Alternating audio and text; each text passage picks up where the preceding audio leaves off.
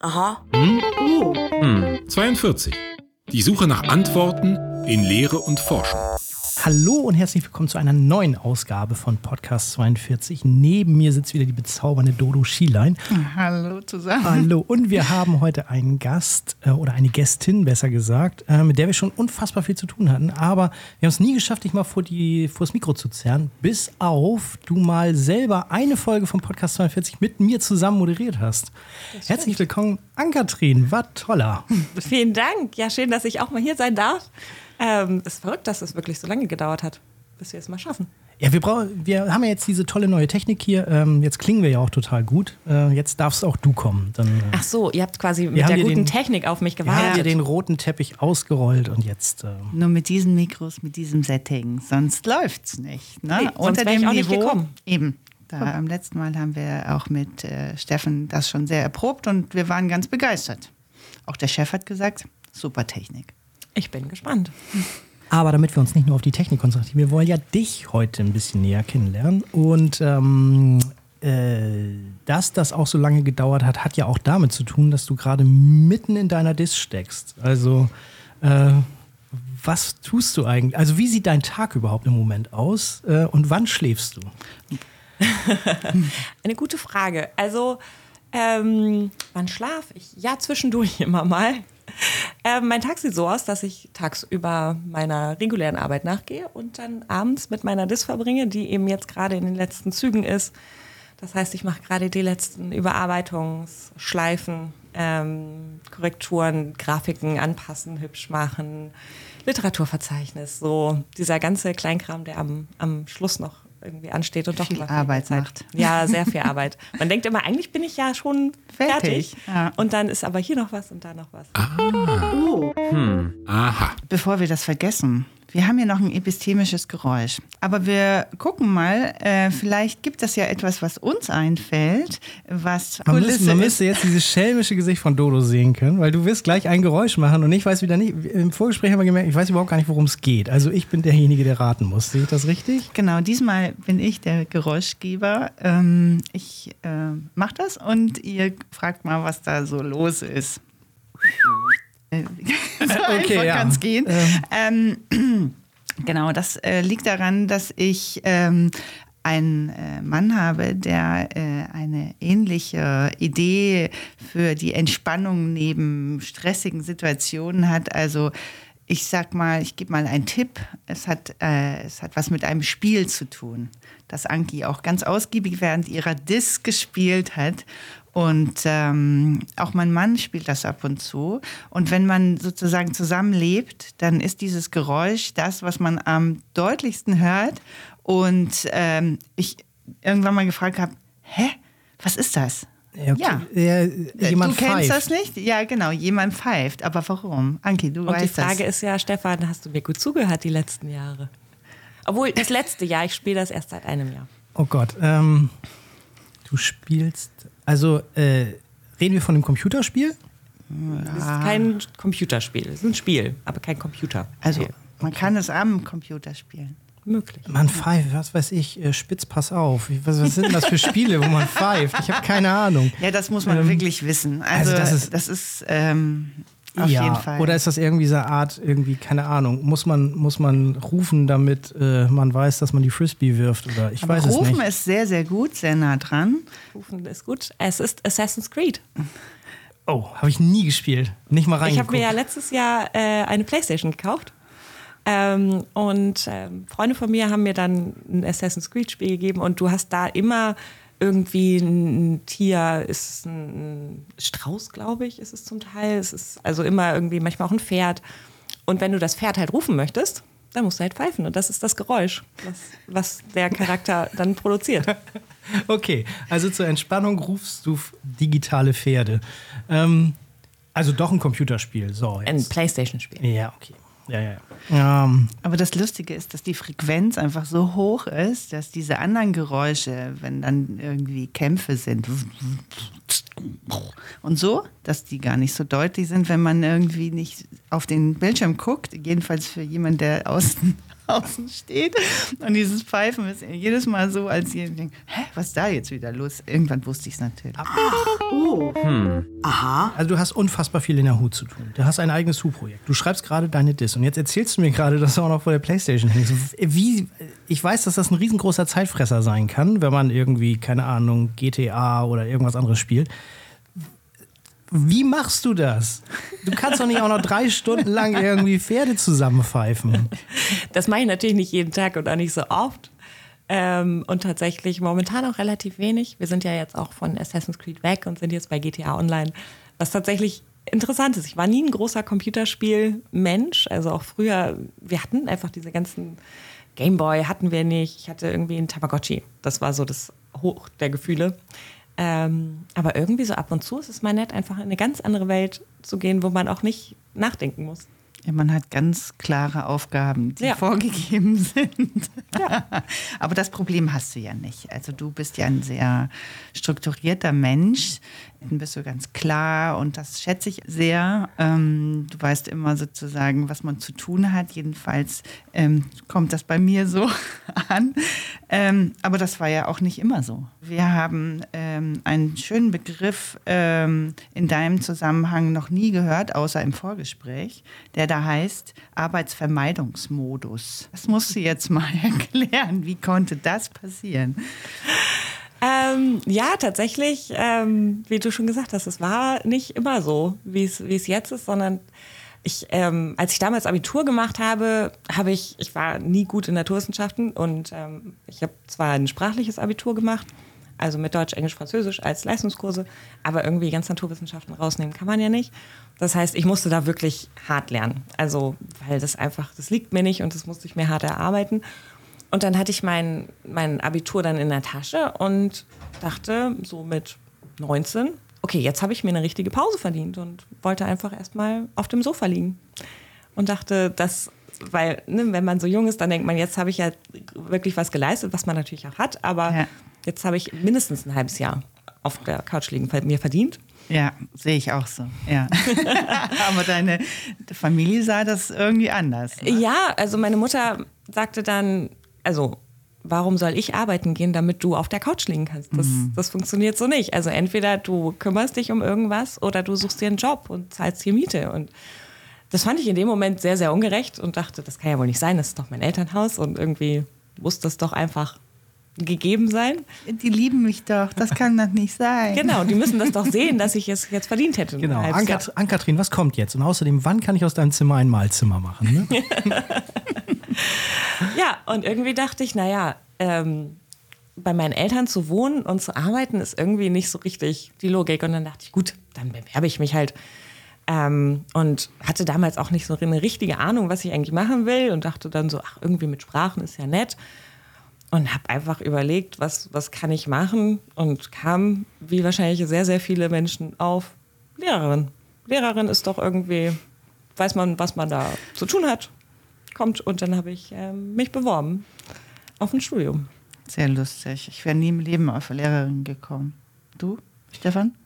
äh, ich habe meinen Zivildienst äh, in meiner alten Schule gemacht und habe da im Lehrerzimmer gesessen und dachte so, nee, das ist ein anstrengendes Leben. Also äh, man sagt ja immer, dass die, also dass Lehrer eigentlich faule Säcke sind und so weiter, aber das, was man Nee. da so psychisch mitmacht, irgendwie, das ist ja Das in ist Arbeitszeit nicht aufzuwiegen. Also, Knüppelharter Job ist das. ähm, ja. insofern, nee, ich bin schon ganz froh, dass ich jetzt in der Erwachsenenbildung unterwegs bin. Ähm, Ja, aber so weit habe ich zum Beispiel gar nicht gedacht. Also ich komme aus einer Ärztefamilie.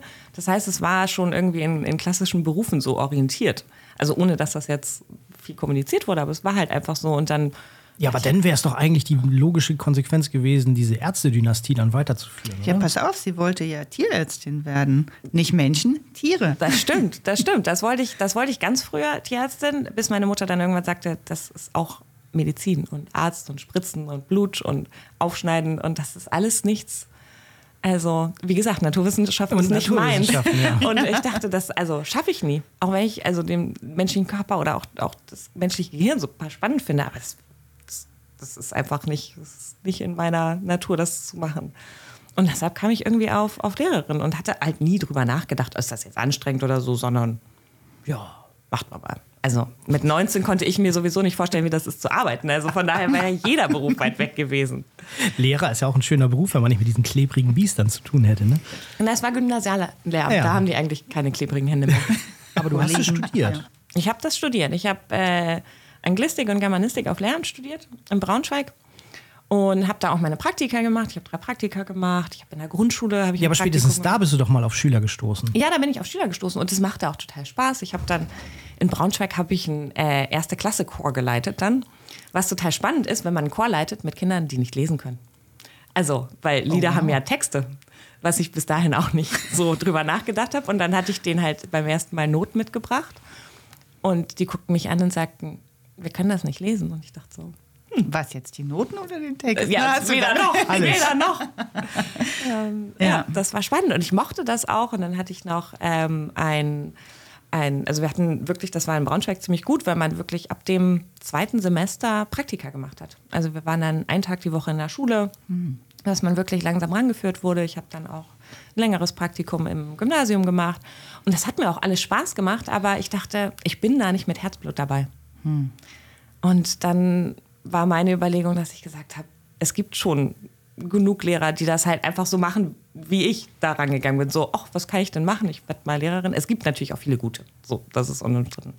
Aber ich dachte, auch wenn ich später mal Kinder habe, ich möchte ja irgendwie, dass die auch Lehrer und Lehrerinnen haben, die da mit Herzblut bei der Sache sind. Und dann dachte ich, das bin ich nicht. Und dann kann ich das ja nicht von anderen erwarten, wenn ich das selber nicht einführen kann.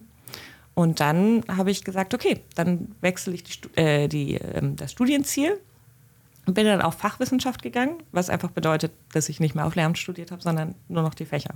Und dann bist du aber Germanistin. Und Anglistin, ja. Das ist ja noch härter. Ja, das habe ich jetzt auch, das war jetzt auch nicht so richtig geplant, sondern das war auch eher, okay, Lehramt ist es nicht, aber das Studium mochte ich. Und dann habe ich das halt fertig gemacht, den Bachelor. Und dann kam natürlich die nächste Frage, was machst denn du jetzt? Aha. Ja, und dann dachte ich, hm, arbeiten. Ja, nee. Schon wieder? Schon wieder, schon wieder dieses Arbeiten. Und irgendwie, ich habe mich einfach nicht bereit gefühlt, auch zu sagen, ich meine, ich war da äh, 22. Also da dachte ich nicht, ich, also ich konnte mir das überhaupt nicht vorstellen, dieses jeden Tag irgendwie in, in, einen, in einen Beruf zu gehen und irgendwie acht Stunden am Schreibtisch zu setzen. Mal abgesehen dafür, dass ich nicht wusste, was ich damit machen kann. Du hast keine Vorstellung gehabt, wie so ein äh, Berufsleben mit diesem Studium aussehen könnte. Gibt es da nicht irgendwie so Hinweise, sowas wie Übersetzer? Nee, Übersetzer wird man Übersetzer nicht, ne? ist ein eigenes Studium. Ah, das ist ja eine Analyse, Es gibt Textanalyse, sowas, ne? Gibt es da nicht irgendwie, keine Ahnung, ich weiß es auch nicht. Was Ja, wäre eben. denn der Berufs... Eben. Der Vorschlag, das Menü, das da so hinten rauskommt. Es gab keins. Es gab keins. Und dann hatte ich halt überlegt, okay, wir haben in, im Studium ganz viel Texte gelesen, Filme geguckt, ganz viel halt analysiert oder, oder Sprache analysiert. Und dann dachte ich, was, welcher Beruf macht denn das? Und mir fiel einfach nichts ein. Und dann dachte ich, gut, ich mache erstmal Master, dann habe ich noch ein bisschen Zeit. Aber auch im Master muss man ja irgendwie Inhalte haben. Das stimmt. Also mich hat auch nicht grundsätzlich zu stört an, gestört, an etwas zu arbeiten, aber dieses im Beruf zu sein, das war einfach außerhalb meiner Vorstellungskraft. Ja. Ich fand auch diese Idee als Kind, äh, die Idee von Beruf fand ich total, äh, also komisch. Ich habe es irgendwie nicht nachvollziehen können. Ich habe immer nur die Dinge gemacht, die mir Spaß gemacht haben und jemand hat dazu gesagt, das ist ein Beruf. Aha. Genau, und das gab es bei mir einfach nicht. Ja. Ja, aber so klassisch irgendwie dann in die Werbeagentur zu gehen und Texter zu werden oder in einem Verlag zu arbeiten und irgendwie Bücher zu redigieren, das wäre ja so das Klassische dann gewesen, oder? Das stimmt. Allerdings hatten wir auch in unserem, in unserem literaturwissenschaftlichen Teil des Studiums, haben wir uns ganz viel mit Verlagswesen, Bestsellerlisten und so ähm, beschäftigt. Und ich dachte, das ist alles ein abgekartetes Spiel. Also Bestsellerlisten sind ja auch keine Bestseller, sondern es sind die, da stehen die Bücher, die am meisten produziert werden, die dann natürlich auch am meisten verkauft werden. Aber so, und da dachte ich, das ist irgendwie alles ein bisschen nicht so ganz koscher. Und im Verlag als Lektorin? Das Geht kam, sowas? kam mir nicht in den Sinn. Also geht, Ja. aber Ja. kannte ich halt auch nicht. Und wie gesagt, ich war halt auch, dieses Berufsding war damals noch so weit entfernt, dass ich gesagt habe, Ich mach mal weiter. ich mach mal weiter und dann, Dann kommt das dann, schon. dann kommt das hoffentlich, ja. Oh. Aha. Lustig ist, du warst ja am Anfang auch bei einer Berufsberatung, so würde ich das jetzt so altertümlich bezeichnen. Und nachdem du, man kann da so einen Test machen. Und das Lustige fand ich, was ich mir aufgeschrieben habe, dass das Ergebnis äh, wirklich sehr überraschend ist. Ähm, und zwar ein Beruf, ich würde mal sagen, wo es nicht so viele Menschen gibt, die das machen, Puppenspielerin. Ja. Dass das überhaupt in der, äh, in der Berufsberatung als Berufsziel äh, möglich ist, finde ich total absurd. Das ist so wie Straßenmusiker oder so. Das ist nicht ganz so absurd, aber trotzdem. Hast, hast du das irgendwie mal weiter verfolgt? Also zum Thema Beruf finden? Nee, tatsächlich nicht. Ich bin da hingegangen, ähm, bevor ich mein Abitur gemacht habe, weil ich dachte, okay, vielleicht können die mir helfen, einfach äh, irgendwie Optionen aufzeigen. Genau dieses, ich hatte halt überhaupt keine Vorstellung von Beruf und was gibt es überhaupt. Und dann bin ich da hingegangen und dann hat man eben am, am PC so einen Test gemacht und dann kam da Puppenspieler raus und dann wurde das halt besprochen mit einem von den Beratern. Und was kam da? Das würde mich interessieren. Und ich war halt so irritiert und habe halt gesagt, ja, aber also, also auch weil ich glaube, das liegt auch daran, dass halt meine Familie hat halt einen akademischen Hintergrund. Also erste Familie natürlich sind die irgendwie, das ist alle haben haben irgendwie studiert und ich war so, wie, wie wird man denn Puppenspieler? Und dann hat sie gesagt, ja, und es gibt verschiedene, verschiedene Möglichkeiten. Man kann halt über diese, ähm, über die Zirkusschiene da reinkommen und so. Und das war für mich alles so eine ganz andere Welt. Und ich konnte nichts damit anfangen und dachte, ich verstehe das nicht, ich verstehe das nicht. Können wir das nochmal machen? Und die so, nee, das ist ja ihr, ihr vorgeschlagener Beruf. Geht nicht. Wir können ja nicht einfach ihre Bestimmung quasi neu machen. Und, Oh mein Gott. Und ich, war, und ich war halt irgendwie 18, 19 und konnte damit überhaupt nichts Wie anfangen. so im Mittelalter, das ist das Urteil. Sie sind Puppenspieler. Vorbestimmt. Ja. Ann-Kathrin, die Puppenspieler, ich sehe es schon vor mir. Ja. Ja, und irgendwie, dann dachte ich, ja gut, das hat irgendwie gar nicht geholfen. Also ich habe schon versucht, irgendwie eine Richtung zu finden und die Angebote wahrzunehmen, aber es sollte nicht sein. ja. Aber du hast dann einfach erstmal weitergemacht. Genau, ich habe Das weitergemacht. Ist sehr gut. Ja, und dann habe ich, ähm, habe ich mich auf den Master beworben und hab, dachte, okay, Anglistik, das, das gefällt mir irgendwie am besten und dann bewerbe ich mich dafür einen Master und habe sehr, sehr viele Bewerbungen daraus geschickt und dachte dann nach der 25. Bewerbung, was macht man eigentlich mit so einem Anglistik-Master? Und stand eigentlich vor dem gleichen Problem, wie ich das vorher schon mal hatte und dachte, hm, vielleicht machst du noch eine Bewerbung ein bisschen größer und habe mich dann auf Kulturwissenschaften mit Schwerpunkt Medienwissenschaften Oh ja, äh, interessant. ja. beworben. Ja. Und das habe ich dann schlussendlich auch studiert. Einfach aus dem Grund, weil ich dachte, damit hat man vielleicht mehr Berufsoptionen. Ja, und da bist du ja auch gelandet. Da bin ich irgendwie auch gelandet. Ja. Es ist so witzig, weil das, was du so erzählst, das klingt halt überhaupt gar nicht wie diese strukturierte Ankatrin, die wir kennengelernt haben. ne? Also es ist wie, wie, wie eine andere Welt.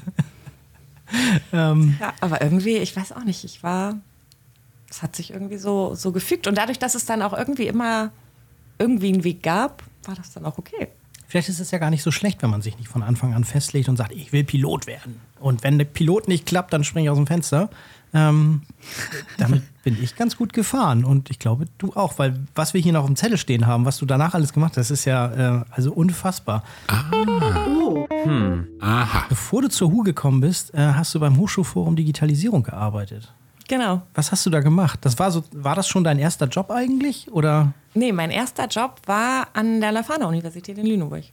Da habe ich studiert Ach, da haben wir dich auch kennengelernt. Genau. Auf Tagungen. Genau. war das? Ja, genau. Mhm. Genau, da habe ich studiert und dann brauchte ich irgendwann einen Studijob. Ich habe halt gekellnert und merkte irgendwie, ach, das mit dem Kellnern und den, und den Arbeitszeiten, das funktioniert einfach nicht so gut mit einem Studium. Und dann hatte ich mit einer, mit einer Freundin damals noch bei Skype, als man noch Skype benutzt hat, äh, geschrieben und meinte, ach du, ich muss wirklich einen Job finden. Und sie sagte, du, mein Mitbewohner sucht, glaube ich, gerade. Und dann meinte ich, ja, was, was macht er denn? Und sie sagte nur, ja, der arbeitet im Präsidium. Und ich so, mhm. Und dann habe ich mich bei dem gemeldet und dann hatte ich ein Vorstellungsgespräch und das war für die Digital School damals. Ganz Also neu. die, genau, die neu gericht, eingerichtete Einheit der Leuphana Universität eben für genau dieses Thema digitales Lehren und Lernen. Und dann habe ich da angefangen als studentische Hilfskraft. Das hat irgendwie Spaß gemacht. Das war international. Wir hatten damals einen internationalen Online-Kurs zur Zukunft der Stadt. Also so im Sinne von alles verändert sich, ähm, wir haben Klimawandel, wir haben irgendwie Globalisierung, wie verändern sich Städte? Und das war, war total spannend. Und dann haben wir das gemacht und dann ging es auf den Ende, das Ende meines Masterstudiums zu. Und dann ähm, ja, wurde mir eben dort ein Job angeboten, wo sie gesagt haben, willst du nicht bei uns bleiben? Und dann dachte ich, hm, also bevor ich mir jetzt was suchen muss, nehme ich doch den Job, der mir angeboten wird. das also ist auch, konkret. Jedenfalls ja. war das eine Berufsdefinition, äh, die du schon erproben konntest. Und dann, äh, ja, genau. auch Ja gesagt. Genau. Und da wusste ich eben, was auf mich zukommt. Genau, und so bin ich auch in dieses ganze Themenfeld dann reingekommen. Genau, da hattest du dann das erste Mal irgendwie den Bezug dann zu digitaler Lehre, was auch immer digitale Lehre dann später mal heißen will. Aber dass zumindest Leute irgendwie ähm, mit Computerunterstützung lernen können. Genau, genau. Und das war einfach total spannend, weil da einfach alles irgendwie zusammenkam. Wir hatten da Öffentlichkeitsarbeit, aber auch so Kursentwicklung und wie funktioniert Didaktik, wie funktioniert Didaktik im digitalen Raum also auch viele Bezüge, die ich dann irgendwie zu meinem Studium dann doch machen konnte, so aus dem Lehramtsstudium mit didaktischen Fragen, auch aus meinem Masterstudium mit den Medienwissenschaften und, und, und Kulturwissenschaften. Das hat dann irgendwie so im Nachhinein dann doch irgendwie ganz gut, ganz gut zusammengepasst, auch wenn es äh, nicht so geplant war. Und das war mein erster Job dann. Ah. Und dann bist du zum Hochschulforum Digitalisierung gegangen. Genau, dann bin ich zum Hochschulforum Digitalisierung gegangen, weil ich dachte, hm, also ich kenne jetzt ganz viel Uni, also so als, als Studentin, als auch irgendwie als, als Mitarbeitende. Und dann dachte ich, hm, wie sieht denn die Welt außerhalb der Uni aus? Aber ich fand das Themenfeld irgendwie spannend. Und dann bin ich zum Hochschulforum Digitalisierung gegangen und habe dort beim, äh, das, also das Hochschulforum besteht ja aus drei Partnern, dem Zentrum für Hochschulentwicklung, dem Stifterverband und der Hochschulrektorenkonferenz. Und ich habe damals beim Zentrum für Hochschulentwicklung gearbeitet, also dem CAE. Und ähm, da zu dem Zeitpunkt wurde gerade die zweite Förderphase vom Hochschulforum eingeleitet. Und die haben so ein bisschen verschiedene Arbeitspakete aufgebaut. Und eins davon war die ähm, Strategieberatung für Hochschulen. Weil eben gemerkt wurde, okay, Hochschulen bewegen sich, aber das ist eher so, einzelne Lehre, Lehrende probieren Dinge aus und es gibt verschiedene Einrichtungen, die an Hochschulen was machen, aber es wird nicht so strategisch gedacht. Und da wollte das Hochschulforum eben unterstützen und hatten so eine Peer-to-Peer-Beratung aufgebaut, mhm. wo sie eben dann verschiedene Experten und Expertinnen von anderen Hochschulen meistens ähm, zusammengesucht haben und dann in so einem Team an die Hochschule gefahren sind und die beraten haben. Ah ja. Genau. Das ist ja immer noch aktuell. Also. Genau, mhm. das ist immer noch aktuell und das habe ich damals mit aufgebaut.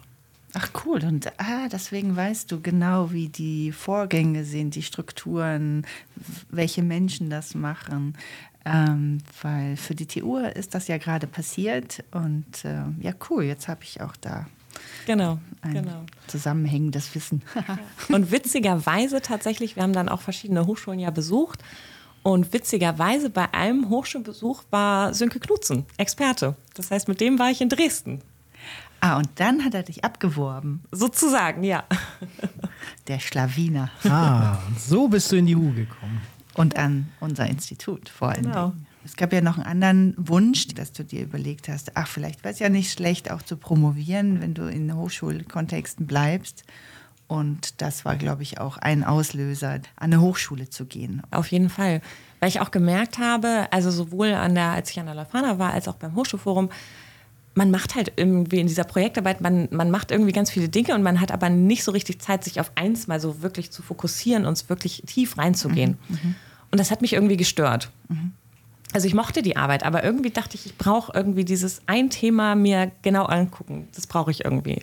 Und das ist natürlich die Promotion. Ja. So, also es ging mir gar nicht so sehr, dass ich sagte, ich brauche den Titel für irgendwas, sondern eher, ah, ja. ich möchte mit der Promotion mir diesen Raum schaffen, einfach mich mal mit einem Thema zu beschäftigen weil ich halt auch an verschiedenen Stellen gemerkt habe, dass ich den Diskurs um, um dieses ganze Thema digitale Lehre, was sowieso ja schwierig als Begriff schon ist und digitale Bildung, ähm, den teilweise irgendwie schief gelagert fand. Und ähm, genau, dann hat sich das halt total gut ergeben, dass es auch ähm, menschlich und, und fachlich mit, mit Sönke und mit dem Institut hier so gut passte, dass ich gesagt habe, okay, dann, dann komme ich hierher nach Hamburg und ähm, promoviere hier. Ah. Oh. Hm. Aha.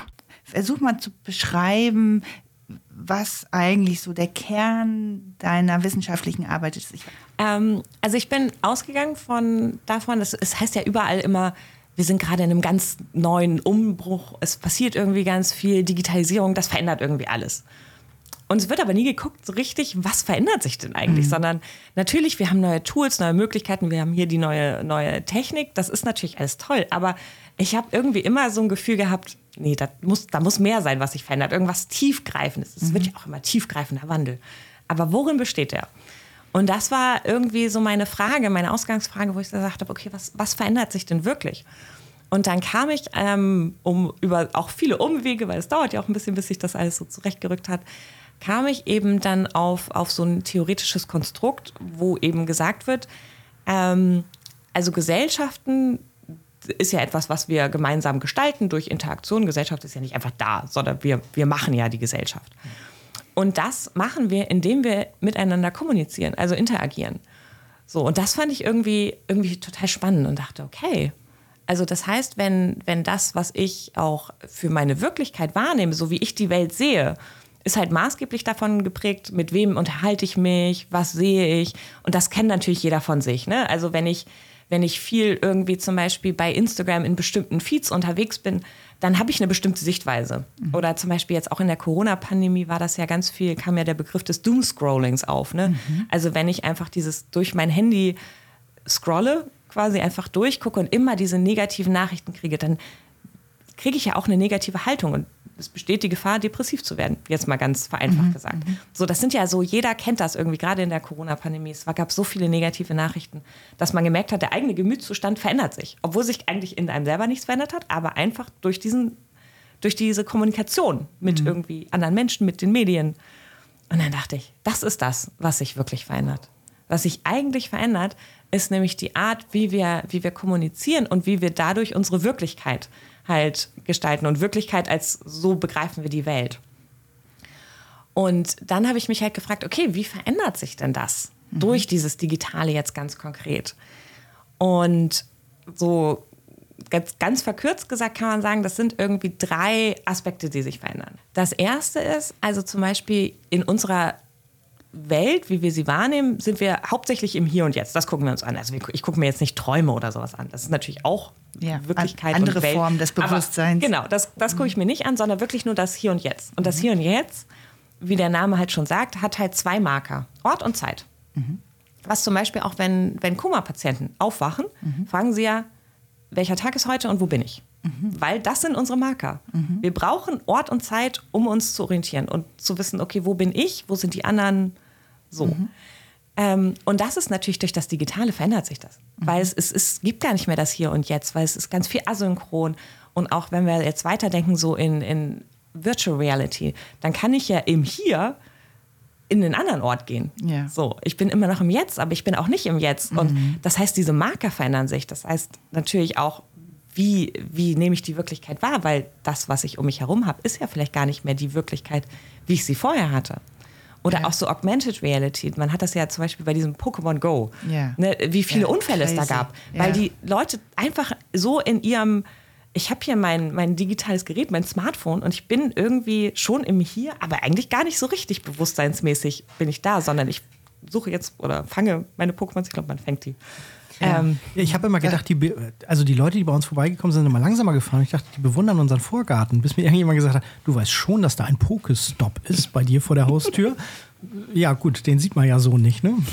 Genau, und, und das sind so, so Beispiele, wo man sieht, okay, also diese ganz zentralen Marker, die so tief in uns drin sind, Die, greifen da nicht mehr. die greifen da nicht mehr. Ja. Und das macht natürlich was. Und ich finde, das sieht man auch in, diesem, in dieser Orientierungslosigkeit, die man ja irgendwie manchmal spürt, weil es einfach so viel, es ist ja, Ja. überall, man ist Ja, ja. permanent irgendwelchen Informationsflüssen und Kommunikationsflüssen ausgesetzt, dass diese Marker nicht mehr so greifen, wie sie es vorher getan haben. Aber was hat das jetzt mit Lernen zu tun? Da komme ich gleich zu. Okay. Weil, also das ist das eine, was sich verändert. Was sich halt noch verändert, normalerweise kommunizieren wir so, wie wir jetzt kommunizieren und dann nutzen wir Medien als Hilfsmittel, so über, indem wir telefonieren oder über WhatsApp schreiben oder was auch immer. Aber jetzt zum Beispiel auch mit ChatGPT, das ist ja da kommuniziert ja nicht mehr ein Mensch, sondern das ist ja eine Maschine, die auf einmal kommuniziert und die auch nicht irgendwie so robotermäßig kommuniziert, sondern ja wirklich das so simuliert. Das heißt aber natürlich, wenn ich kommuniziere, wenn wir jetzt zum Beispiel miteinander reden, ich kenne euch, ich weiß, wie ihr, wie ihr seid, wie ihr sprecht, ähm, so, ich kenne unsere Beziehung. Das heißt, ich gehe natürlich auch mit bestimmten, man sagt, kommunikative Erwartungen an, an irgendwie, wenn wir uns unterhalten. Diese Maschine, da, ich, ich weiß ja überhaupt nichts über die. Also auch bei Fremden weiß ich ja ungefähr, okay, den lerne ich jetzt im Berufskontext kennen, dann kann, ist das die Ebene, auf der ich ansetze. Mit einer Maschine, ich kann das ja nicht. Aber ich gehe trotzdem, und das ist ja, weil wir Menschen können nur mit menschlichen kommunikativen Erwartungen an etwas anderes rangehen. Das heißt, ich gehe trotzdem mit diesen Erwartungen ran, dass der empathisch sein kann, der Gegenüber. Dass der mich versteht, dass der ähm, mich weiterbringt, mich herausfordert, was auch immer meine Erwartungen sind. Damit gehe ich ran. Und ich kann ja eine Maschine gar nicht erfüllen. Aber gibt es nicht mittlerweile sogar Untersuchungen, dass äh, Studenten äh, mit äh, Chatbots irgendwie eher bereit sind, über äh, finanzielle Probleme und Sorgen und hast nicht gesehen zu sprechen, als wenn man wirklich einen Menschen irgendwie auf der anderen Seite hätte?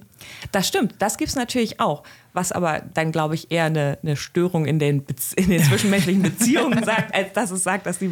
Also aber ja, natürlich, ja. das ist auch nicht nur negativ. Also ich will auch gar nicht sagen, dass es negativ ist. Es ist einfach ja, aber das verändert anders. natürlich Gesellschaft, so wie du schon sagst. Ne? Also genau. genauso wie ich irgendwie von meinem Patenkind nur noch irgendwie Sprachnachrichten geschickt bekomme. Äh, wir würden nie miteinander telefonieren, nie. So, das haben die sich in der Generation komplett abgewöhnt, äh, um den Zeitverzug zu haben, um reagieren zu können. Sonst müsste man ja unmittelbar reagieren. So wie wir jetzt mhm. miteinander sprechen, musst du sofort darauf reagieren. Dann hast du die Möglichkeit, das erstmal anzuhören, liegen zu lassen, nochmal anzuhören und dir dann zu überlegen, was antworte ich darauf. Ja, man verliert die Kontrolle scheinbar, wenn man live miteinander redet. Ja, und gleichzeitig hat man ja trotzdem, gerade wenn wir jetzt zum Beispiel WhatsApp, ne, dann hast du die blauen Haken. Ne? Ja. Dann siehst du ja, du oh, der hat es gelegen. Oh, der hat es gelesen. Ja. Aber antworte nicht sofort. Ja, ist ja genau. böse auf mich. Du schreibst nicht sofort zurück, ich liebe dich.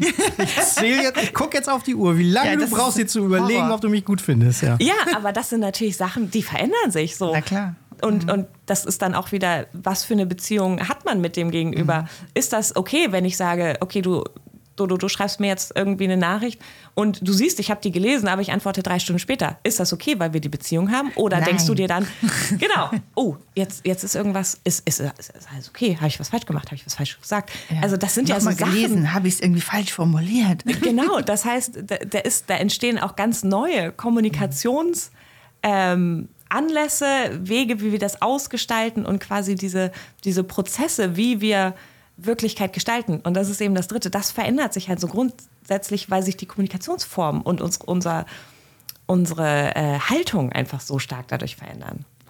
Und wenn, wenn wir das, und jetzt komme ich zu deiner Frage, Stefan, was das mit Bildung zu tun hat, weil man könnte natürlich sagen, okay, das ist so kulturwissenschaftlich, kommunikationswissenschaftlich und das ist es auch.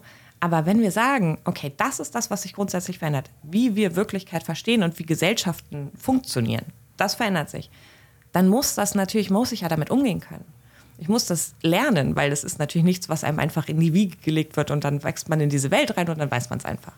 Weil natürlich das gar nicht so etabliert schon ist. Also so, ich sag mal, die alten, in Anführungsstrichen, Prozesse von wie funktioniert das und wie gestalte ich meine Wirklichkeit und meine Welt mit anderen, das war natürlich, das hat man gelernt, einfach weil man es vorgelebt bekommen hat. Aber jetzt, weil das eben dann doch alles irgendwie neu ist, kann das keiner so richtig. Also die Eltern, da kannst du es dir nicht abgucken. Mhm. Und deshalb muss das eben ins Bildungssystem rein, damit die Schülerinnen und Schüler das, das Lernen, das Verstehen, überhaupt bewusst sein, was da passiert. Mhm. Okay, das heißt, ähm, also die Art und Weise, was für eine Beziehung wir miteinander haben, das machen wir nicht nur face to face und wir können sehen, dass wir irgendwie freundlich uns gegenüberstehen und wie der andere irgendwie vielleicht seine Hilfe anbietet oder so, sondern ähm, es sind viel mehr Sachen wie ähm, ob ich auf einem Bild markiert wurde bei Instagram, ob ich zur Gruppe gehöre, ob äh, jemand schnell auf etwas antwortet oder nicht. Und das definiert dann, wie unsere Beziehung zueinander ist. Und das so bauen wir dann Gesellschaft zusammen. Habe ich das jetzt richtig verstanden? Mm, ich, ich habe ein ganz schönes Beispiel, das habe ich neulich gesehen. Und zwar, es gibt ähm, bei Instagram so eine Initiative, also das ist eine Initiative, die ist auch bei Instagram aus äh, Großbritannien und die heißt The Female Lead. Und die, da geht es um eben um Feminismus und die Stärkung von Frauen in Gesellschaft und in verschiedenen Kontexten. Und was die festgestellt haben, die haben äh, eine Studie gemacht und haben festgestellt, dass junge Mädchen ganz oft einfach sehr stark beeinflusst sind von zum Beispiel den Körperbildern und von dem, was ihnen in den sozialen Medien suggeriert wird. Da geht es nicht darum, bist du schlau oder bist du empathisch, sondern bist du schlank, bist du hübsch, solche Dinge. Also sehr, sehr oberflächlich. Und die haben in ihrer Studie festgestellt, dass eben jung, für junge Mädchen ist das so funktioniert die Welt. Es gibt, also Frauen müssen hübsch sein, schlank sein und einfach nur nett aussehen. Ob die clever sind, ob die irgendwie die Welt verändern wollen, das ist völlig egal. Sondern die müssen einfach nur nett aussehen, während sie da sind.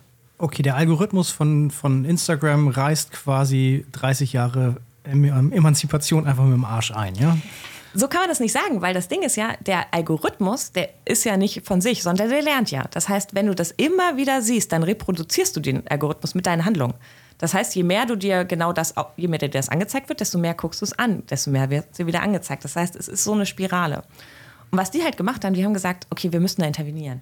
Weil das natürlich, ähm, also Essstörungen ist natürlich auch immer noch bei, bei jungen Mädchen ein Problem und, und andere psychische ähm, Erkrankungen. Und die haben gesagt, okay, wir bringen sie mit äh, weiblichen Vorbildern in Kontakt. Also Michelle Obama oder irgendwie ähm, Astronautinnen, Wissenschaftlerinnen, Schauspielerinnen und haben entweder face-to-face oder auch über Zoom Meetings gemacht. Und das, das Spannende ist, dass diese Mädchen, dadurch, dass sie halt so, eine, so ein Erlebnis haben und gesehen haben, okay, Moment, stopp. Das, diese Welt, die ich quasi in meinem Kopf und in meiner Aushandlung mit in zum Beispiel Instagram oder so anderen sozialen Medien konstruiert habe, das ist nicht alles, was es da gibt, sondern das ist nur der Teil, den ich gesehen habe. Und dadurch haben sie halt gesehen, okay, Frauen können auch clever sein, die können auch ins Weltall fahren, so, die können auch forschen. Und es hat sich eine ganz neue Perspektive verändert, äh, aufgemacht für sie und dadurch hat sich ihr Verhalten in sozialen Netzwerken verändert. Okay, und das ist eine Aufgabe auch von Pädagogen, dass man quasi das Bild wieder so weit aufmacht, dass man die ganze Welt mal einmal sieht und ähm, Möglichkeiten, die man vielleicht vorher nicht gesehen hat. Also, Anki, du kannst auch Puppenspielerin werden. Zum Beispiel. du wusstest das vielleicht gar nicht vorher, dass du das tun kannst. Ja, das stimmt. Und es ist vielleicht auch gut, dass ich das mal, diese Möglichkeit gezeigt bekommen habe. Ich habe mich halt aktiv dagegen entschieden. Aha. Also im Prinzip ist meine Dissertation, es sind so drei Teile. Der erste Teil ist eben dieses, was verändert sich jetzt hier eigentlich und was ist da eigentlich los, wenn wir mal sagen, es ist alles neu. So, das ist das, was ich gerade gesagt habe. Der zweite Teil ist, okay, wenn wir das jetzt wissen, was sich verändert und wo es sich verändert, ist das überhaupt schon im Bildungssystem drin? Und gerade, weil da geht es ja auch eben sehr stark in diesen Kompetenzbereich. Ne? Kann ich das, weiß ich das überhaupt, dass es so ist, wie es ist? Verstehe ich das? Kann ich das aktiv steuern? Etc. Ähm, so, das heißt, im zweiten Teil gucke ich mir an, wie sieht denn das aus? Gerade so im, im, in der Lehrkräftebildung, weil ich habe halt die Lehrkräftebildung genommen, weil ich gesagt habe, okay, wenn wir gesellschaftlich was verändern müssen, äh, wollen, dann müssen wir eine Lehrkräftebildung ansetzen. Einfach weil dadurch, die haben eben die ganzen neuen Generationen, die nachkommen. Und so, es ist sehr, sehr langfristig gedacht, aber das ist ähm, so der Ansatzpunkt, wo ich sage, ganz ganzheitliche gesellschaftliche Veränderung macht man über die Lehrkräftebildung. Und deshalb habe ich mir angeguckt, okay, wie ist das in den Kompetenzrahmen bei Lehrkräften drinne? Also bisher. Genau, bisher so. Und ähm, habe dann festgestellt, dass das gar nicht so richtig Beachtung geschenkt wird, sondern es ist ganz viel natürlich auf, ich kann mit Tools umgehen, geht, ich kann also zum Teil auch, ähm, ich kann mit und über digitale Medien kommunizieren. Ich verstehe auch, dass es unterschiedliche Bedeutungen gibt in verschiedenen Kontexten, je nachdem, welche Kommunikationsform ich nehme. Das ist drin, aber so dieses große, was macht das quasi mit mir, mit meinem Selbstbild, mit meinem Weltbild, mit meiner Wirklichkeit, das ist nicht drin. Und Das heißt, in meinem dritten Teil mache ich dann eben so einen Vorschlag zu sagen, okay, wie kann das aussehen? Und es geht gar nicht darum zu sagen, alle anderen Kompetenzmodelle sind schlecht, sondern eher zu sagen, okay, das ist ein Aspekt, den haben wir noch nicht beleuchtet und den sollten wir ergänzend dazu damit Ja. reinnehmen. Ah, okay. Also du nutzt bestehende Kompetenzraster und verflechtest das äh, mit deinen Erkenntnissen. Und, und das würde mich jetzt interessieren. Wie sieht denn das aus? ich, wir sind ja alle Lehrkräfte. Ähm, Mehr oder weniger. ja. Also was wäre, äh, was könnte ich ändern, wenn ich über digitale Lehre nachdenke? Ich weiß gar nicht, ob ich es ändern muss. Vielleicht mache ich es ja auch schon. Aber äh, genau, was wären so deine Überlegungen? Worin müsste man ja die Methodik oder was auch immer erweitern? Also ganz grundsätzlich, glaube ich, braucht es erstmal ein Bewusstsein darüber, Ja. dass sich das halt so verändert. Und dann zu sagen, okay, wie wollen wir das auch produktiv nutzen? Stefan, du hast vorhin schon Algorithmen angesprochen. Ne? Das ist natürlich auch undurchsichtig an vielen Stellen. Also wir sehen das ja auch in der Diskussion mit ChatGPT. Mhm. Dann wird gesagt, okay, so richtig, was die Datenbasis ist und wie die Berechnung und die, das funktioniert, das ist auch nicht so transparent. Das macht es natürlich total schwierig. Ja. So, aber auch zu erkennen, mit wem kommuniziere ich denn da? Also mhm. irgendwie, wenn man auf der IKEA-Seite ist, dann weiß man, okay, das ist jetzt ein Bot und das ist jetzt kein, kein echter, keine echte Person, die mir da im Chat hilft. Das haben wir schon gelernt. Genau. Aber das, also das heißt auch gar nicht, dass es schlecht ist. Das kann man natürlich nutzen. Es gibt ja auch, also gerade in der Corona-Pandemie haben ja auch ähm, Lehrende zum Teil so, so diese Teaching-Bots, ne, dass sie gesagt haben, okay, meine Studis haben 50 Fragen, die sind immer gleich. Mhm. das muss ich ja jetzt nicht zum Beispiel manuell machen, sondern mhm. ich kann Ihnen sagen, hier ist der Bot, das bin nicht ich, sondern ich habe die Antworten da reingeschrieben. Also das muss man halt schon dann transparent kommunizieren. so. Aber dann kann man natürlich sich auch Freiräume schaffen. Weil das kennen wir, glaube ich, als Lehrperson alle. Es sind dann irgendwie immer, wann ist die Abgabefrist, was muss ich machen, wann gibt es die Arbeit zurück, was sind die Bewertungskriterien, also so Standardsachen. Man mhm. kann natürlich auch einfach irgendwie ein FAQ machen oder was auch immer. Mhm. Aber das ist zum Beispiel eine Möglichkeit, wo man sagt, okay, ich stelle quasi einen Kommunikationskanal bereit, der diese Antwort gibt, wo ich aber einfach für andere Sachen Zeit habe. Das ist so, so methodisch, was man ganz, ganz konkret natürlich machen kann. Und dann würde ich halt immer sagen, das mit den, mit den äh, Lernenden zu untersuchen und zu sich anzugucken. Also ich mache das jetzt in meinem äh, Seminar im Sommersemester, mache ich nämlich genau das. Also mhm. quasi die, das ist jetzt nicht mehr Teil meiner Dis, aber einfach, weil ich es spannend finde, mache ich es trotzdem, so eine empirische Validierung von dem, was ich da entwickelt habe. Mal zu gucken, okay, wenn wir das jetzt in eine Lehrveranstaltung integrieren und einbauen, was, was müsste man da machen? Und wir mhm. fangen halt an zu gucken, okay, wie ist denn eigentlich meine Welt, meine Kommunikationswelt? Und das mhm. kann alles sein. Mhm. Also früher waren es halt noch die Zettelchen, die man sich in der Schule zugesteckt hat. Das ist jetzt wahrscheinlich nicht mehr. Aber woraus besteht denn das? Und wofür nutze ich auch was? Und wie nutze ich das?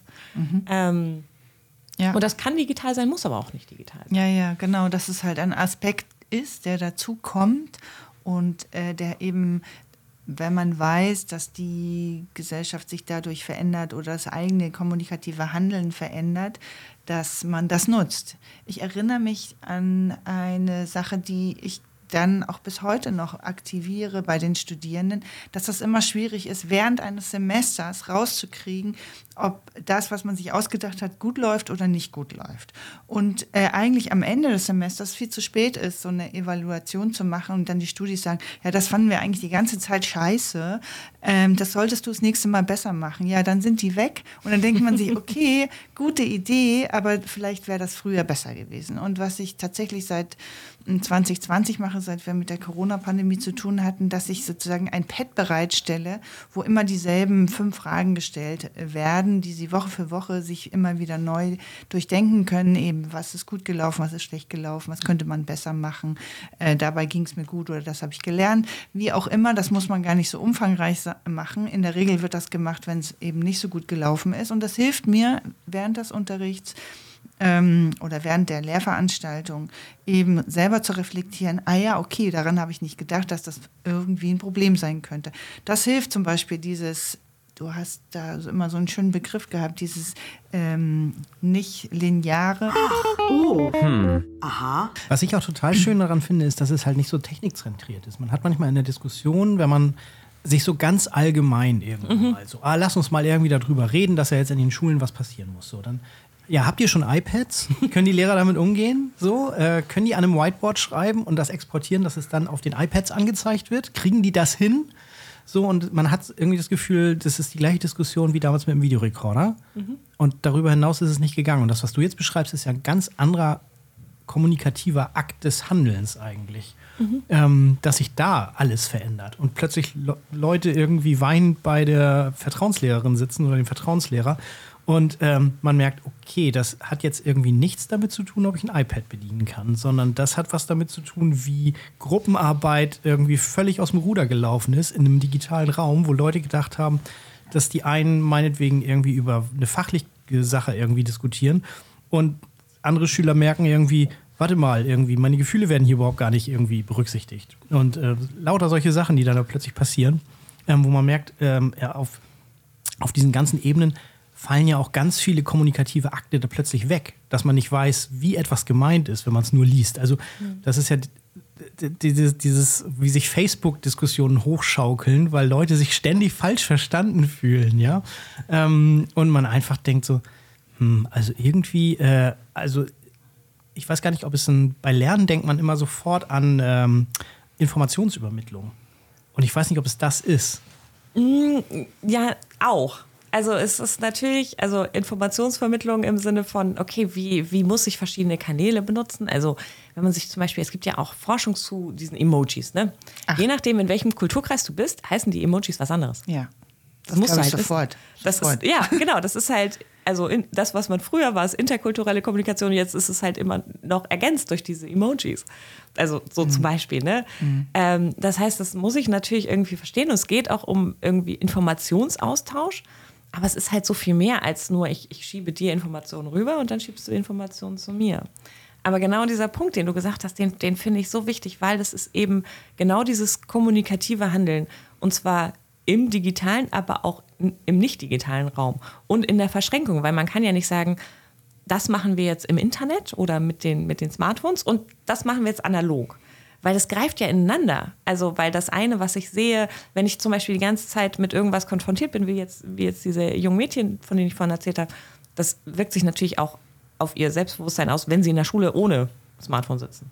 Also, man kann das halt auch gar nicht so trennen. Und ich glaube auch, dass wenn man halt genau diese Technikfokussierung hat, dann kommt die neue Technik. Und dann? Dann lernen wir irgendwie den neuen Anschluss, das neue Kabel, die neue Übertragungsweise. Nee, erstmal warten wir zehn Jahre, bis es angeschafft wird. Ach ja, stimmt. Ja, stimmt.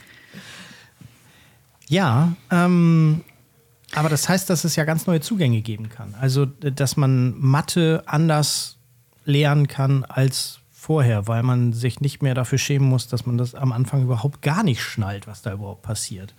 Ähm, Naturwissenschaften, hast du gesagt, fiel dir super schwierig. Ich habe im Chemieunterricht gesessen und dachte so, was wollt ihr von mir? So, ähm, so bitte, bitte mich nicht dran nehmen. Ich habe keine Ahnung. So, äh, ihr könnt mich gerne nächstes Mal wieder dran nehmen. Es wird das Gleiche passieren. So, Aber Stefan, Ähm, fandst du diese Versuche nicht cool, wenn dann was gebrannt hast, gestunken hat, explodiert ja, ist? Das, aber das, also, ja, aber das war ja am, der geringe Teil. ich wollte gerade sagen, das Also ist in nicht der. Erinnerung ist der sehr groß, aber ähm, ich glaube, in der Realität hast du das, keine Ahnung, einmal alle drei Wochen, vier Wochen gemacht und den Rest ja nicht. Ja, das ist das, an was ich mich erinnere und was wirklich cool ist. Nicht, dass ich irgendwie Bescheid wüsste. Ja, und ähm, also ist das vielleicht auch eine Möglichkeit, dass ich mich in mein stummes Kämmerlein zurückziehen kann und nicht nur mit dem Buch da sitze, wo ich wieder davor sitze und denke so, ich schnall's nicht, sondern mir selber Zugänge schaffen kann? Ist das eine Möglichkeit? Natürlich, natürlich. Und du kannst natürlich auch einerseits verschiedene, verschiedene Formen für dich passen. Ne? Also ich weiß, diese, diese Lerntypen-Ansatz, der ist ja sehr umstritten, dass man sagt, es gibt verschiedene Lerntypen. Ähm, aber es gibt natürlich schon Unterschiede in den äh, kognitiven Zugängen, die jeder Mensch hat. Also zum Beispiel ich, ich muss Sachen mir aufschreiben und dann sind sie auch drin. So, wenn ich das nur höre, dann fliegt, ist, ist die Chance hoch, dass es vorbeifliegt. So, ich muss das selber für mich aufschreiben. Der Klassiker, dass man einen Spickzettel geschrieben hat und als man es aufgeschrieben hatte, brauchte man den Spickzettel Genau, nicht mehr. genau, genau. Ähm, und das ist natürlich, also da kann ich natürlich einfach dadurch, dass es viel mehr Angebot gibt. Ich finde auch einfacher Zugang zu den Communities, die oder zu den Gemeinschaften, die vielleicht genau da stehen, wo ich stehe. So, und das kann ein Mathe-Problem sein, das kann auch ein Chemie-Experiment sein. Also es kann ja auch sein, dass ich in meiner Umgebung, in der ich mich befinde, zum Beispiel, nehmen wir mal den Matheunterricht, dass ich das Gefühl habe, irgendwie alle, alle können das und ich kann es nicht. Und das macht dann natürlich auch was emotional und sozial mit dir, wenn du denkst, irgendwie, das stimmt ja nicht, wenn wir das alle das verstehen, den Satz des Pythagoras und ich krieg's einfach nicht hin. So, und dann kannst du dir natürlich durch das Digitale andere Gemeinschaften suchen und dann die Leute finden, wo du sagst, irgendwie, da, da, weiß ich nicht, die sind vielleicht weit genug weg, als dass ich einfach mal sagen kann, ich habe es immer noch nicht verstanden. Nach zehn Jahren habe ich es immer noch nicht verstanden.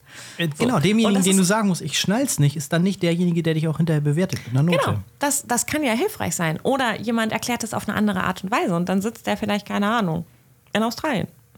So, oder, oder zeigt dir noch mal ein anderes Video oder sagt, hier, komm, ähm, wir machen mal, weiß ich auch nicht, Screenshare oder keine Ahnung. Also das finde ich schon auch ziemlich cool, genau, dass man sich diese Communities selber ähm, schafft, wenn sie in seiner eigenen Lebenswelt irgendwie nicht ausreichen. Weil letztlich, und darüber sind wir uns wahrscheinlich auch einig, dass einfach Lernen immer sozial konstruiert wird. Also letztlich in der Genau, im Feedback sozusagen, bin ich eigentlich auf der richtigen Seite oder ist das, was ich da denke, äh, falsch oder könnte man nochmal anders denken? Aber die Frage ist ja, wer ist der andere? Und das kann eben digital möglich sein. Ja. Genau, und das kann natürlich auch ChatGPT sein. Ja.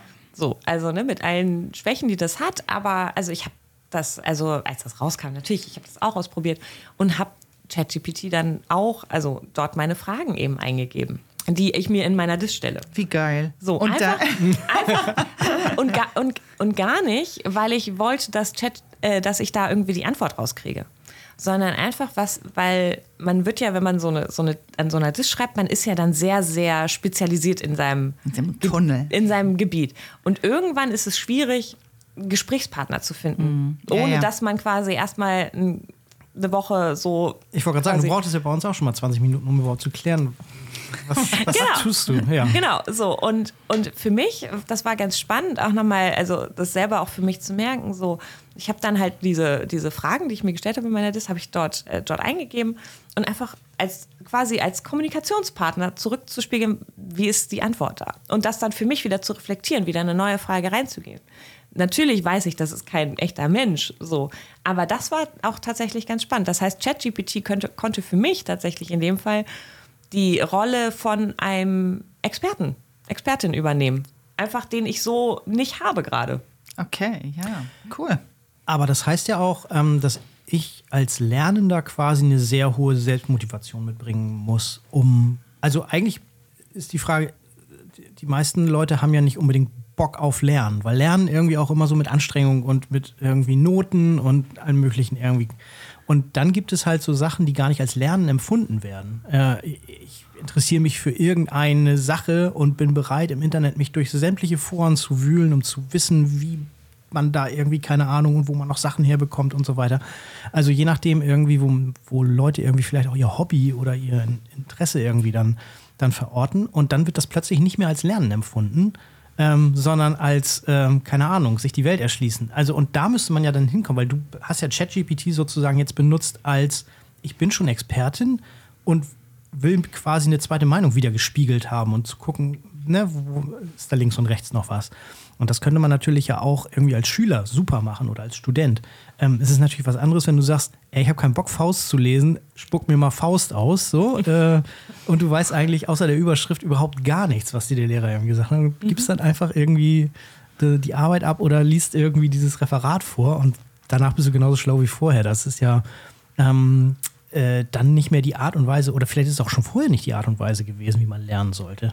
Ja, aber das war doch immer das Gleiche mit den Cliff Notes die es früher schon gab. Weißt du, es gab doch diese, ähm, also wir hatten das in der, in der Anglistik ganz viel. Also einfach diese, man hat ja die Reklamhefte früher immer, ne? Ja. Mhm. Für was auch immer man da gelesen hat. Und dann gab es quasi nochmal so ein Heft dazu, wo alles erklärt wurde, alles analysiert. Das für den Lehrer, genau. Mhm. Ja, genau. Konntest du dir ja Beispiele ja auch kaufen. Ja. Ach. So. das ist ja kein Geheimwissen. Ne? Ja, also genau, genau. Das ja. heißt, das wurde ja immer schon gemacht.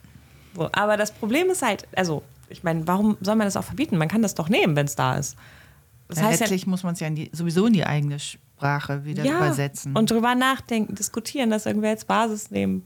Ähm, ich finde, und da haben wir natürlich mit dem Digitalen einfach viel mehr Möglichkeiten. Deshalb finde ich zum Beispiel auch diese, diese Diskussion von Handyverbot in der Schule. Dann bleiben wir halt immer bei dem, okay, also Lernen ist irgendwie anstrengend und Handy und so ist irgendwie Spielkram was es ja nicht sein muss. Aber dann benutze ich mein Handy natürlich auch nur für Spielkram, wenn ich es nicht anders lerne. Wenn ich halt nie lerne, okay, dieser Supercomputer, den ich immer irgendwie mit mir rumtrage, den kann ich ja auch nutzen, um meine Interessen zu vertiefen, um mir Sachen zu erschließen, die ich eigentlich nicht verstehe oder so. Also, und da steht ja auch nicht immer irgendwie alles richtig drin. Also man muss das ja auch irgendwie beurteilen, was da steht und man muss die Informationen richtig zusammensetzen. Also mm, ganz muss man den Kopf ja nicht ausschalten, sondern im Gegenteil. Also man muss Eben. es viel genauer gucken. Aber das finde ich ja noch viel, viel schwieriger. Ja. Also das haben wir ja auch in der Corona-Pandemie gesehen, ähm, wo Leute, äh, also man geht ja mit den besten Absichten los, sich auch digital zu informieren und ähm, äh, fängt an zu recherchieren und sich Sachen im Internet anzugucken und äh, trotzdem fällt man in so Rabbit Holes, äh, wo man dann, äh, also wo, wo man so links und rechts manchmal geguckt hat und gedacht hat, okay, meine Freunde reden jetzt Blödsinn irgendwie. Ja, das ist ja alles irgendwie aus dem China-Labor und hast du nicht gesehen so? Ähm, und ähm, dieses Einordnen von Informationen wird ja super schwierig. Also äh, woher weiß ich dann irgendwann, wie diese Welt aussieht, wenn ich alle Versionen von einer Wahrheit irgendwie angeboten bekomme?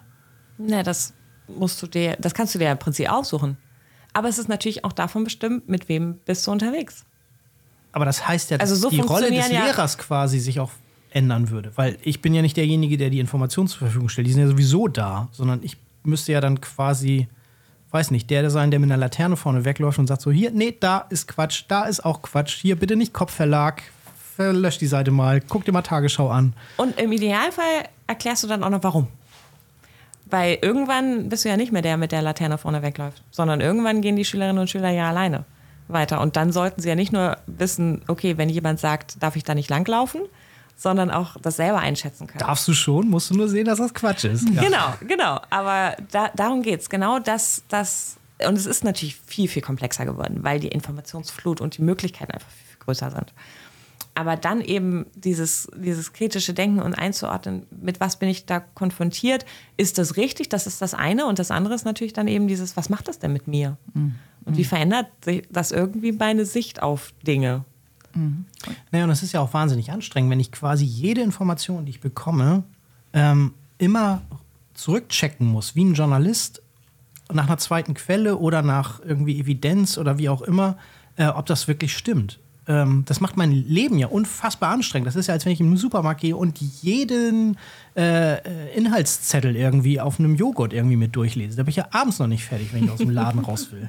Irgendwann hast So, du irgendwann muss ich ja mal, getroffen. genau, irgendwann muss ich ja mal sagen, wahrscheinlich irgendwie Firma XY stellt wahrscheinlich leckeren Joghurt her, der wenig Zucker drin hat. Ich packe den jetzt ein. Ich gucke jetzt nicht noch mal hinten drauf. Aber das ist ja nur, weil es eine Routine ist. Und das ist ja nichts anderes als das, was Kinder machen. Ne? Kinder, wenn die anfangen zu laufen, das ist ja unfassbar anstrengend und mühsam. Ne? Die, die quälen sich ja da teilweise ab und man sieht richtig, sie wollen und es funktioniert nicht. Und es ist immer und immer wieder machen sie das und dann irgendwann ist es Routine. Und dann laufen sie. Und wir laufen auch und da denkst du nicht mehr drüber nach. Das heißt, genau diese Prozesse, die muss man einüben. Und dann irgendwann werden sie zur Routine. Weil jetzt, ich meine, wenn du durch die Welt gehst dann oder in den Supermarkt gehst, dann denkst du auch nicht, okay, das ist ein Joghurt. Sondern du denkst, Joghurt, da.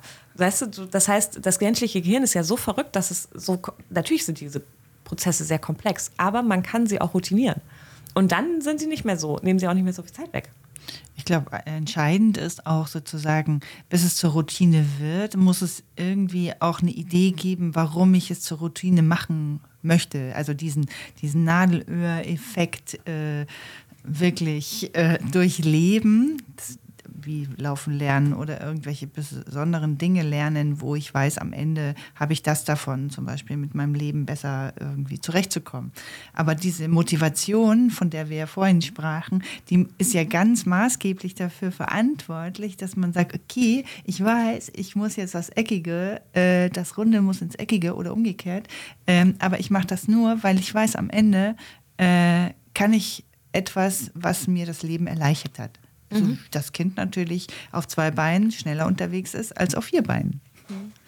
Ja, und gerade bei Kindern zum Beispiel, weil du, Stefan, du sagtest vorhin, man muss sich ja so irgendwie selbst motivieren und so. Wenn man sich Kinder anguckt, die sind ja so neugierig, ne?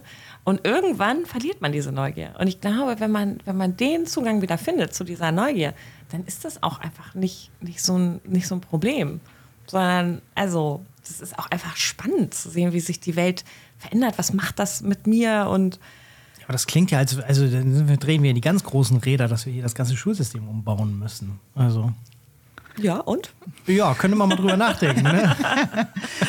Also es gibt ja schon so Ansätze. Ne? Also gerade in den Niederlanden gibt es ja schon so Ansätze, die gesagt haben, hm, ist denn das auch überhaupt so förderlich. Ne? Alle sitzen an ihrem Tisch und gucken nach vorne. Ja. Das ist ja das Setup ist ja in Hochschulen genau das gleiche. An Hochschulen hast du teilweise noch flexiblere Möglichkeiten. In Schule ist das schon immer noch sehr. Ja, wobei ich unseren Seminarraum, wenn ich das jedes Mal sehe, wir bauen jedes Mal um morgens. Also äh, ich habe keine Lust mit meinen Studenten irgendwie da so zu sitzen, dass die irgendwie in Reihen, in Zweierreihen da sitzen und irgendwie mich, mich vorne angucken. Das Ja, aber letztlich schräg. ist es ja auch nicht nur eine Frontalsituation, sondern letztlich ist es ja auch äh, Talking Head. Ne? Also es geht ja auch darum, genau das eben dann zu hinterfragen. Gibt es eine Person, die weiß immer Bescheid, ist der Lehrer oder die Lehrerin? Oder ist das etwas, äh, dass diese Wissensbestände quasi mit den Studierenden, mit den Schülern und Schülerinnen gemeinsam erarbeitet wird, aber ohne dass jemand sagt, ah, das ist jetzt falsch, wir wiederholen das gleich nochmal. Ähm, das ist ja sozusagen eine Form der Motivation zum Beispiel. Insofern ändert sich da ja auch was. Und wie du sagst, es gibt Konzepte. Und, und was ich aber spannend, wenn wir wieder auf dein Thema zurückkommen, äh, finde bei dir, dass man eben dies, dieses Modul dieser digitalen Denke, also das, was sich verändert in der Gesellschaft und dass man das nutzen kann für die eigene Lehrveranstaltung oder generell für Wissenstransfer, das finde ich total spannend, weil er wirklich was komplett jenseits des Tools Inhaltliches ähm, dabei rauskommt, wie man miteinander interagiert. Und ähm, ja, ich freue mich schon, wenn dann die letzte Fußnote sitzt. Ich mich auch. Oh. Aha. ich muss ganz ehrlich gestehen, ich bin auch eher ein Fan des, der Präsenz. Äh, und dann äh, alles, was so digital abläuft, kann so zwischen der Woche irgendwie, die wir so Zeit haben, dann irgendwie stattfinden. Und dann ist es aber auch wichtig, dass man sich wieder trifft und irgendwie sich in die Augen guckt und ähm, neue Dinge zusammen macht. Was wahrscheinlich auch damit zu tun hat, dass ich eher Projektseminare mache als jetzt Vorlesungen. Ähm, dann wäre es vielleicht was anderes. Ähm, aber hast du die Erfahrung auch gemacht, dass äh, Studierende ganz unterschiedlich darauf reagieren? Ja, total. Aber Lehrende genauso. Also es gibt natürlich, die sagen, uff, gut, dass, dass, dass das dieses Digital jetzt vorbei ist, das können wir jetzt wieder so machen wie vorher. Und es gibt welche, die sagen, hm, warum eigentlich Präsenz?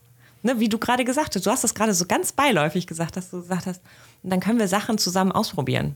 Und darum geht's ja. Du triffst dich ja nicht mit denen in Präsenz, damit du denen Sachen erzählen kannst. Also weil das, Vielleicht möchte ich auch einfach die, die Aura der Angst weiter verbreiten. Das geht halt nur in Präsenz. Kontrolle. Ja. die Angst vor der schwarzen Kachel. Mhm. Ja, aber das, also ich finde, und ich glaube, das ist halt so die Frage. Und, und die, diese Frage stellen sich natürlich nicht nur die Lehrenden, die stellen sich auch die Studierenden. Also warum sollte ich denn bitte in Präsenz irgendwo hinfahren, wenn auch es, es, ja, wenn es Ja. überhaupt keinen Mehrwert gibt, wenn genau gar nicht ist, wir arbeiten zusammen, wir bewegen uns durch Räume, wir machen wirklich was zusammen. Ja. Also wenn ich mir nur einen Vortrag anhöre, dann würde ich tatsächlich auch sagen, also Hm. warum? Warum muss man sich dann treffen, nur damit einer vorne steht und was erzählt? Das kann man genauso gut über Zoom machen. Ja, gut, die Frage stellt sich wahrscheinlich bei uns am Institut auch sehr, weil die Leute an der Uni Hamburg studieren, meistens norderelbisch wohnen und um dann bei uns weiter zu studieren, also das Nebenfach, müssen sie dann halt einmal quer durch die Stadt fahren. Und da fragt man natürlich schon mal, sag mal, wieso muss ich mich denn jetzt eine Stunde in die Bahn setzen, ähm, um dann irgendwie mir was anzuhören, was irgendwie auch gut per Zoom hätte funktionieren können. Ne? Ja, ja, das ist voll cool, weil man muss wirklich jetzt auch sagen, okay, Präsenz hat den und den Grund und äh, digital, ja, hat den. Und das merkt man ja auch selber, ne? dass man überlegt, okay, arbeite ich im Homeoffice, fahre ich ins Büro, also wenn man halt die Möglichkeiten hat. Ne? Aber dann, also ich gucke auch, also wenn ich den ganzen Tag Termine habe, digitale Termine, dann sehe ich auch keinen Mehrwert, im, im Büro zu sitzen. Warum auch? Also damit ich hier auf dem Bildschirm gucke. Ja. So, und da, ich finde, man hat so ein anderes Gefühl für, für die verschiedenen, ich weiß gar nicht, Ziele von irgendwie Ja. Terminen. Ich sage jetzt mal einfach Termine im Allgemeinen. So, dass man wirklich nochmal überlegt, auch für sich, und das deshalb finde ich das total gerechtfertigt, dass Studierende das auch machen. Gibt es einen Mehrwert? Oder ist das wirklich was, was wir auslagern können? Und das ist ja auch etwas, was schon vor der Pandemie immer gesagt wurde. Lasst uns doch das Digitale nutzen für die Sachen, die auch digital gut gehen, die asynchron funktionieren können, wo eben, wie du gesagt hast, ne, Studierende vielleicht sich Inhalte selbstständig aneignen können, vielleicht auch einen Raum brauchen, einfach einen gedanklichen Raum. So, um sich mal mit irgendwas auseinanderzusetzen. Wenn sie zum Beispiel Video nennen, dann können sie stoppen, nochmal zurück, vielleicht noch Kommentare dazu machen. So, das können wir auslagern und lasst uns das doch einfach nutzen. Und deshalb finde ich das eigentlich total gut, dass es diese zwei Lager gibt, weil das halt immer so ein bisschen zu Spannung führt, sodass es diese, diese Reflexion, brauchen wir die Präsenz oder nicht und brauchen wir das Digitale oder nicht, dass es die überhaupt geben kann. Aha. Liebe Ann-Kathrin, wir können uns wahrscheinlich noch die nächsten drei Stunden darüber unterhalten. Ich wir guck mal einmal uns auf die so gut. Ui, ui, ui, Wir ja. haben jetzt, ähm, aber trotz allem, als abschließende Frage hätte ich noch die, ähm, du bist jetzt kurz vor dem Ende deiner wissenschaftlichen Arbeit. Wir sind da alle sehr gespannt und ich freue mich auch schon wirklich. Ähm, das ist ein spannendes Thema. Aber hast du eine Idee, wie geht's weiter? Wir haben wieder die Frage, wie geht's weiter? Geht's in einen Beruf? Uh, oder bleibst du an der Uni? Was sind so deine Ideen? Also mittlerweile nach irgendwie elf Jahren im Beruf ist die Vorstellung, in einen Beruf zu gehen, nicht mehr ganz so schlimm. Ah, das beruhigt mich. Das ändert sich ja dann doch irgendwann. Und wie es weitergeht, ich weiß es noch nicht. Also der konkrete nächste Schritt weiß ich nicht. Ich weiß, es wird Wissenschaft bleiben. Und ich weiß, es wird auch dieses Themenfeld Bildung, Digitalität bleiben, weil ich das einfach spannend finde. Und ich glaube, da ist noch ganz viel zu erforschen, auszuprobieren und einfach, ne, je, je weiter sich das entwickelt, desto, desto weiter kommen wir auch in unseren Gedanken. Also ähm, deshalb wird es auf jeden Fall diese Richtung bleiben. Aber wo und wie, das ist irgendwie gerade alles noch offen. Und da, da verlasse ich mich irgendwie einfach darauf, dass das schon seinen Weg finden wird. So. Wir werden von Ann-Kathrin Watoller noch zu hören wissen. Ja, und äh, es hat ja bisher auch immer irgendwie, ne? Also insofern, ähm, ja, sehr schön. Vielen, vielen Dank, dass du da warst. Ja, vielen Dank euch. Ich fand es total toll, dass wir auch uns mal die Zeit genommen haben, einfach so ein bisschen Absolut. zu reden. Und wir haben jetzt auch noch mal viel tiefer in dein Thema reingucken können. Ähm, Ja, und du hast natürlich recht, Dodo. Also wir könnten wirklich äh, stundenlang weitermachen. Das Gute ist ja, wir sind an einem Institut, wir können einfach so weiterreden. Äh, dann müssen wir nicht die Leute da draußen damit belästigen, irgendwie, wenn es dann wirklich in die Details geht. Ähm, genau, alles, äh, was sonst irgendwie angesprochen wurde, verlinken wir natürlich wieder unten. in den Shownotes. Ähm, genau, und dann bleibt uns eigentlich nur zu sagen, vielen, vielen Dank, dass ihr bis hierhin durchgehalten habt. Vielen, vielen Dank an Katrin, dass du da gewesen bist. Danke euch. Tschüss. Tschüss. おお、うん、ああ